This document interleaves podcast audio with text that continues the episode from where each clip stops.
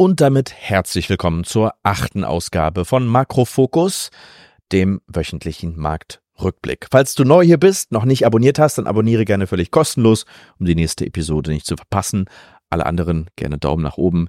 Hilft dem Kanal nachweisbar weiter kostet euch keinen Cent. Deswegen vielen Dank an die 10% der Zuschauer, die das regelmäßig tun. Heute blicken wir zurück auf eine Börsenwoche, die unglaublich ereignisreich und fulminant war, getrieben vor allen Dingen durch das Thema künstliche Intelligenz und Nvidia. Weiterhin, ja, das große heiße Thema beflügelt gerade Aktienmärkte auf der ganzen Welt. Indizes auf der ganzen Welt erreichen gerade neue Höchststände, genau aufgrund dieser Thematik. Deswegen beleuchten wir das heute nochmal, versuchen aber auch mal eine andere Perspektive einzunehmen. Ich habe da nämlich einen Ausschnitt aus einem amerikanischen Podcast mitgebracht von Leuten, die wirklich wissen, worüber sie reden. Und das Ganze nicht auf Englisch, sondern mit KI simultan übersetzt. Sehr, sehr spannend, was heute möglich ist mit KI. War nicht ganz billig, ehrlich gesagt. 50 äh, Euro musste ich zahlen oder 50 Dollar, um diese äh, Übersetzung für euch anzufertigen. Aber äh, extrem beeindruckend. Diesen Ausschnitt seht ihr gleich. Im zweiten Block will ich dann über Fiskalflüsse sprechen. Und ja, was sind eigentlich Fiskalflüsse? Was bedeutet das für die Aktienmärkte? Und was verändert sich gerade jetzt, in diesem Moment, in den Fiskalflüssen? Und was bedeutet das für die Börse? Vielleicht gar nicht mal so positiv gerade. Dazu dann gleich mehr. Mein eigener Standpunkt zu KI und äh, Nvidia haben wir, glaube ich, hinreichend beleuchtet. Also ich bin absolut überzeugt, dass auf der Anwendungsebene, also in Bezug auf den Programmen, die gerade auf Grundlage dieser technischen Infrastruktur entstehen, die aufgebaut wird, dass bei den Programmen gerade ein unglaubliches Potenzial sich entfaltet für die Weltwirtschaft ähm, im, im Billionenbereich wahrscheinlich, was die Effizienzsteigerungen angeht, die da freigesetzt werden können. Äh, was die technische Infrastruktur darunter angeht, gibt es, glaube ich, auch viele äh, faule Äpfel. Ja, äh, es gibt zum Beispiel eine Aktie, die gerade sehr stark gehypt wird, ähm, die sehr stark gestiegen ist, wo ich äh, eher auf der Short-Seite zu finden bin, weil ich sehe da keinen äh, technologischen Burggraben, ich sehe sch schlechte Margen, ich sehe einen hohen Schuldenstand und so weiter und so fort.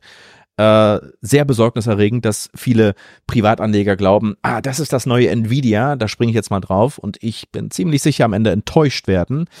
Ähm, das diskutieren wir dann eher in der Projekt 100x Community hinter den Kulissen, äh, projekt100x.de, falls ihr beitreten wollt.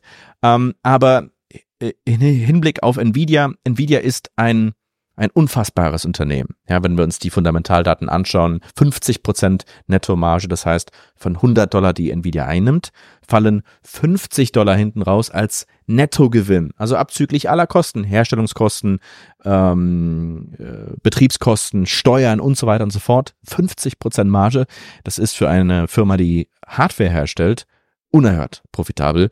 Ähm, die Frage ist so ein bisschen, wie nachhaltig ist das? Also ist dieser Investitionszyklus in diese Infrastruktur, diese technische Infrastruktur, die wir gerade sehen, wirklich nachhaltig oder wird das jetzt einmal aufgebaut, vor allen Dingen durch die Big Seven, oder sehen wir sozusagen den Beginn eines globalen Superzyklus, der eine Dekade oder mehrere Dekaden dauert.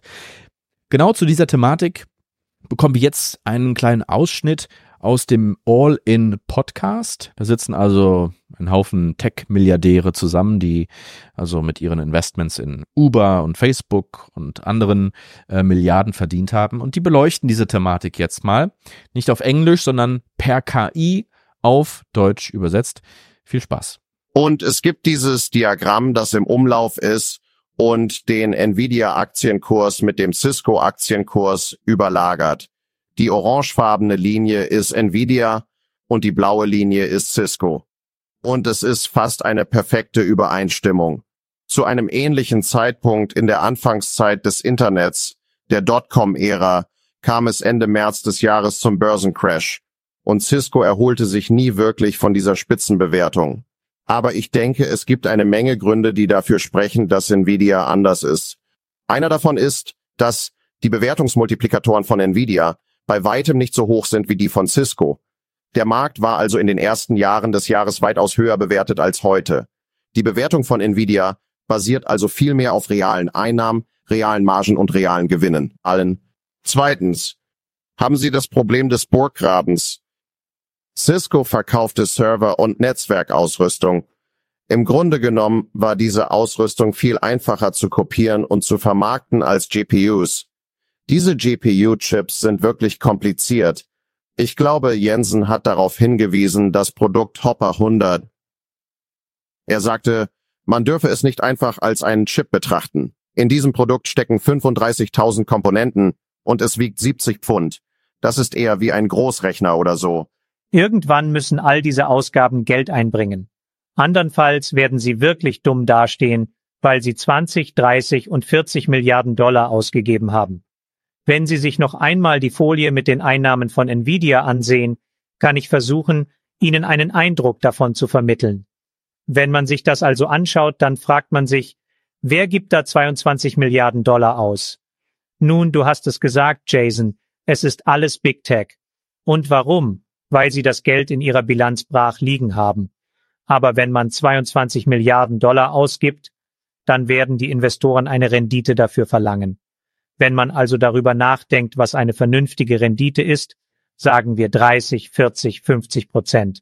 Und dann muss man all die anderen Dinge einbeziehen, die das unterstützen. Diese 22 Milliarden Dollar an Ausgaben müssen wahrscheinlich 45 Milliarden Dollar an Einnahmen generieren.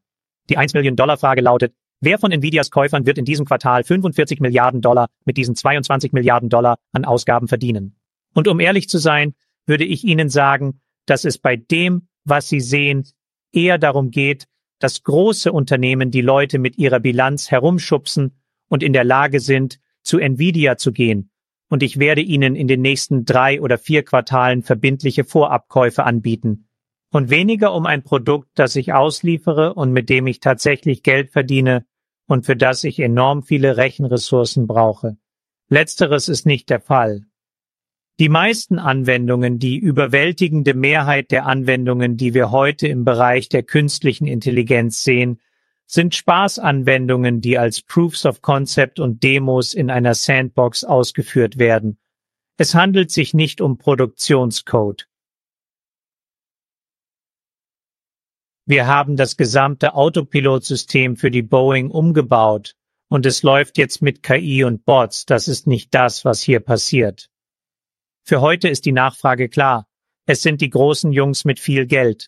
Übrigens ist es sehr klug von Nvidia, dieses Angebot anzunehmen, weil sie jetzt die Nachfrage für die nächsten zwei oder drei Quartale vorhersagen können. Ich glaube, wir brauchen noch das nächste große Ding. Und wenn man sich die Vergangenheit ansieht, die Vergangenheit hat gezeigt, dass die Großen nicht wirklich die neuen Dinge erfinden, mit denen man eine Menge Geld verdienen kann. Es sind die Neuen, die, weil sie nicht so viel Geld haben und ein bisschen fleißiger sein müssen, etwas wirklich Authentisches und Neues erfinden. Ja, aus Zwang entsteht große Kunst. Ja, genau. Das haben wir noch nicht gesehen. Außerdem. Ich denke also, dass die Umsatzskala bei Nvidia in den nächsten zwei oder drei Jahren weitergehen wird. Aber die eigentliche Frage ist, was ist der Endwert von Nvidia? Die Inventionen kommen von den großen Cloud-Service-Anbietern. Ein großer Teil des Aufbaus findet also in diesen Cloud-Rechenzentren statt, die diesen großen Technologieunternehmen gehören und von ihnen betrieben werden. Aber es sind keine Betriebskosten für die Unternehmen, die sie ausbauen. Dies ist also ein wichtiger Punkt, warum dies in einem derartigen Tempo geschieht. Wenn ein großes Unternehmen diese Chips von Nvidia kauft, muss es sie buchhalterisch nicht als Aufwand in seiner Gewinn- und Verlustrechnung ausweisen, sondern sie werden als Investitionsausgaben verbucht. In der Cashflow-Rechnung werden sie in der Bilanz ausgewiesen und im Laufe der Zeit abgeschrieben. So können sie Milliarden Dollar an Bargeld ausgeben, weil Google und andere Milliarden Dollar an Bargeld in der Bilanz haben. Was macht man also mit all dem Geld?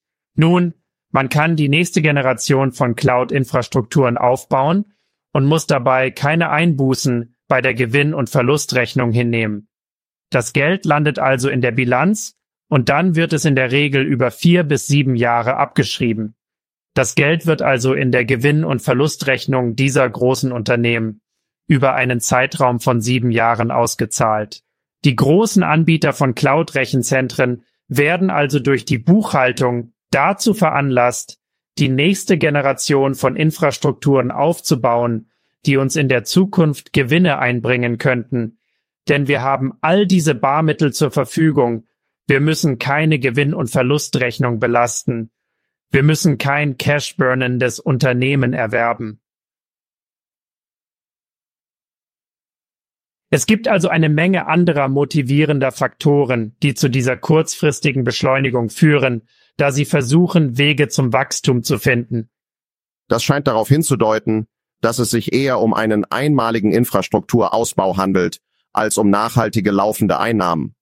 Ich denke, die große Frage ist die, nämlich, was ist der Endwert von Nvidia? Ich denke, ein einfacher Rahmen, um darüber nachzudenken, ist, wie groß der gesamte adressierbare Markt oder TAM in Bezug auf GPUs ist und wie hoch wird dann ihr Marktanteil sein.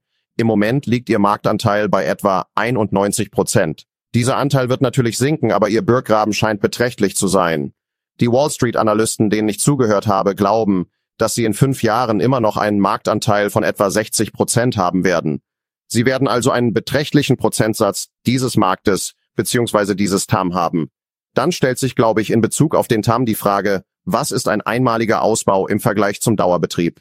Ich denke, es gibt eindeutig eine Menge an Ausbau, der fast wie eine Auffüllung der Kapazitäten ist, die die Leute brauchen. Aber selbst die Zahlen, die Sie in diesem Quartal sehen, sind etwas untertrieben, weil Nvidia zunächst einmal unter Lieferengpässen litt. Das Unternehmen konnte nicht genug Chips produzieren, um die gesamte Nachfrage zu befriedigen. Die Einnahmen wären noch höher gewesen, wenn sie mehr Kapazitäten gehabt hätten. Zweitens, schauen Sie sich einfach die Prognose an. Im gerade zu Ende gegangenen Geschäftsjahr haben sie also rund 60 Milliarden Dollar Umsatz gemacht. Für das gerade begonnene Geschäftsjahr werden 110 Milliarden Dollar prognostiziert. Sie gehen also bereits davon aus, dass sich der Umsatz aufgrund der Nachfrage, die Sie bereits genau kennen, fast verdoppeln wird. Es ist also sehr schwer, genau zu wissen, wie hoch der End- oder Dauerwert dieses Marktes sein wird. Selbst wenn die Anbieter von Cloud-Diensten diesen großen Ausbau vornehmen, wird es vermutlich immer einen Bedarf geben, mit den neuesten Chips auf dem Laufenden zu bleiben, oder? Als jemand, der eher in Anwendungen investiert, finde ich es spannend, dass wir gerade erst am Anfang einer großen Welle von einer großen Welle neuer kreativer Anwendungen stehen. Und es ist nicht nur für Privatanwender, es wird auch B zu B sein. Ihr habt noch gar nicht erwähnt, dass nicht nur Verbraucher und Verbraucheranwendungen diese Cloud-Rechenzentren nutzen werden. Es werden auch Unternehmen sein. Ich meine, diese Unternehmen nutzen Azure, sie nutzen Google Cloud und so weiter. Es gibt also noch viel zu tun, denke ich. Ich meine, wir stehen erst am Anfang einer Welle, die wahrscheinlich mindestens ein Jahrzehnt andauern wird. Was sind Fiskalströme und was bedeuten sie? Fiskalströme beschreiben im Grunde die Flüsse von Kapital zwischen dem Staat und dem Nichtstaat. Also der Nichtstaat, das sind wir, das sind die privaten Haushalte, die privaten Unternehmen. Und das passiert ja einfach nur durch zwei verschiedene Dinge. Zum einen gibt es Steuerzahlungen. Da fließt also Kapital vom privaten Sektor in den Staat. Und es gibt Staatsausgaben, da fließt Kapital vom Staat in den privaten Sektor. Und man muss das wirklich in einer Art Bilanzlogik verstehen. Das heißt, der Staat hat seine Bilanz, der private Sektor hat seine Bilanz und wenn der Staat jetzt Schulden macht oder man sagt, der, der Staatshaushalt ist defizitär, das heißt, da wird mehr Geld in den privaten Sektor geschoben, als durch Steuern aus dem privaten Sektor rausgenommen wird, dann ist das ja kein verlorenes Kapital, sondern das, was da an Plus in den privaten Sektor fließt, hängt jetzt in unserer Bilanz bei uns im privaten Sektor als Vermögen. Und diese Phasen von einem Plus der Fiskalströme sind in diesem Chart jetzt speziell für die USA blau markiert. Ja, das heißt, da wird ein Vermögenszuwachs im privaten Sektor staatlich generiert wohingegen, wenn wir zum Beispiel Steuersaison haben, ja, oder die Steuerbehörden ähm, durch politischen Druck dazu angehalten werden, äh, stärker auf Steuerfahndungen zu gehen und genauer hinzuschauen und Steuern einzutreiben, oder der Staat nicht defizitär ähm, arbeitet, sondern sozusagen genau das Gegenteil. Er zieht mehr Steuern raus, als er reingibt, was auch äh, einige US-Präsidenten in der Vergangenheit versucht haben und was meistens in einer Rezession endete, ähm, nicht zur Nachahmung empfohlen. Aber in diesen Phasen neigen die Märkte eben stärker zur Korrektur. Sie sind einfach anfälliger für Korrekturen, weil weniger Kapital gerade zur Verfügung steht, das investiert werden will. Ist ja ganz logisch. Wenn wir reicher werden im privaten Sektor, dann haben wir neues Kapital und dieses Kapital will angelegt werden, will Rendite verdienen und natürlich fließt es dann in die Aktienmärkte rein.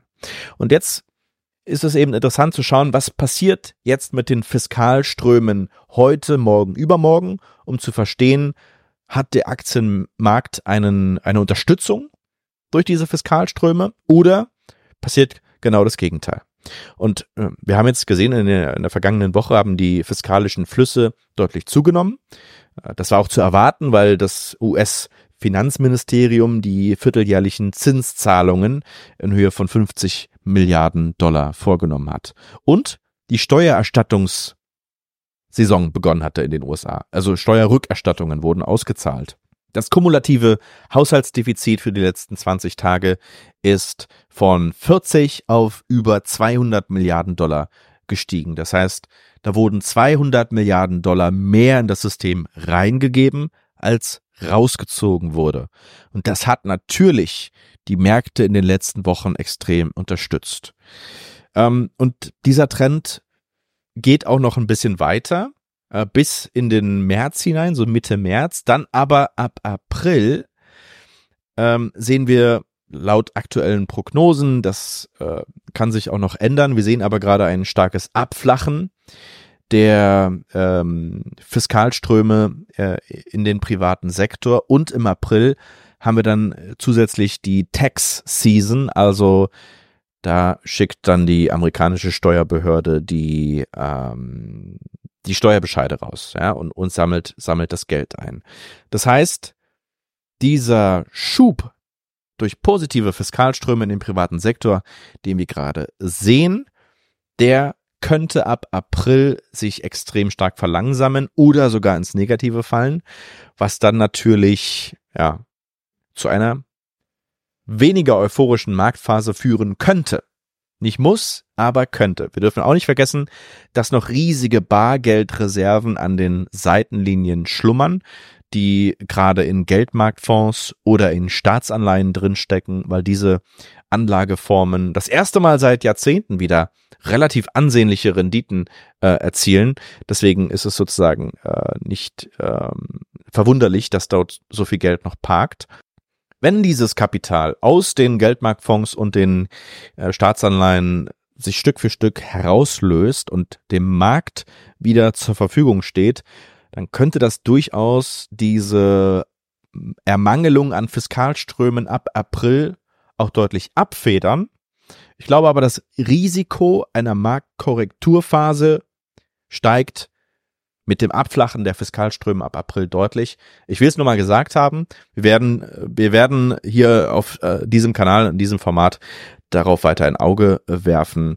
Nur, dass ihr schon mal davon gehört habt und vorbereitet seid. Äh, soweit Makrofokus äh, diese Woche. Vielen Dank fürs Zuschauen. Eure Meinung gerne in die Kommentare. Daumen nach oben und ansonsten bis zur nächsten Episode. Vielen Dank. Ciao.